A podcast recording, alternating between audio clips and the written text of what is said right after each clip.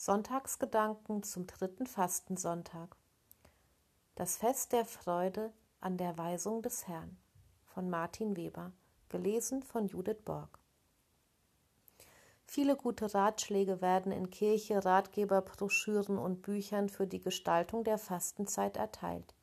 Zahlreiche Ideen sind da zu finden in den sieben Wochen ohne Autofasten, Handyfasten, Internetfasten, Computerfasten, Plastikfasten, Klimafasten und vieles andere mehr.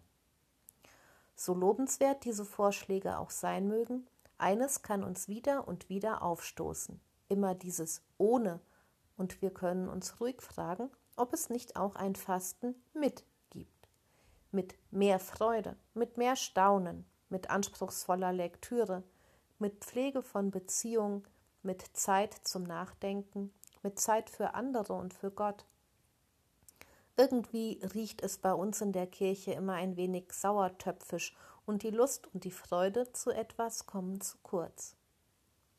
Dies kann man auch gut bei der Einstellung zu den zehn Geboten beobachten. Die zehn Gebote erinnern die meisten an strenge Religionsstunden und düstere Beichtstühle. Bei den zehn Geboten hängt irgendwie dieser Befehlston, du sollst, du musst, du darfst nicht in den Köpfen. Von einer befreienden Botschaft ist da wenig zu spüren.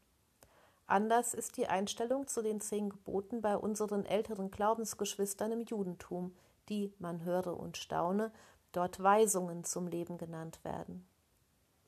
So kennt das Judentum ein eigenes Fest der Freude am Gesetz. Es heißt Simchat Torah, Freude der Torah, und das ist eine fröhliche Feier für die ganze Gemeinde. Der Vorhang vor dem Toraschrein, in dem die Gesetzesrollen aufbewahrt werden, wird beiseite gezogen. Der Rabbiner übergibt die in Brokatmänteln eingehüllten Rollen einigen Gläubigen, die sie dann siebenmal durch die Synagoge tragen, und das mit tänzelnden Schritten. Die Kinder bekommen ebenfalls kleine Torarollen und begleiten die Prozession der Männer.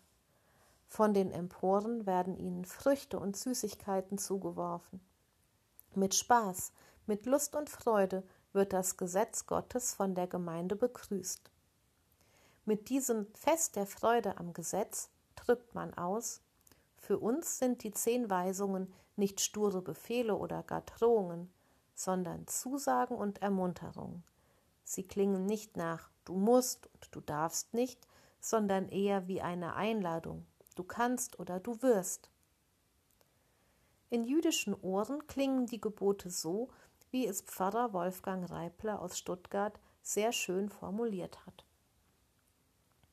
Du wirst neben mir keine anderen Götter haben, weil du spürst, dass die vielen Götzen und falschen Götter deine Sehnsucht nach Sinn nicht stillen, dass Besitz, Ansehen und Macht nicht die höchsten Werte sein können.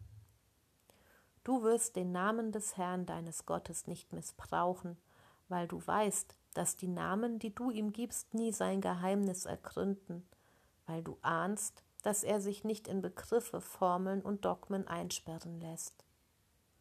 Du wirst den Sabbat heilig halten, weil du in deiner Hektik und Unrast Zeiten der Muße und der Ruhe brauchst, weil das Feiern, Beten und Singen dich aufatmen lässt und dir Kraft gibt.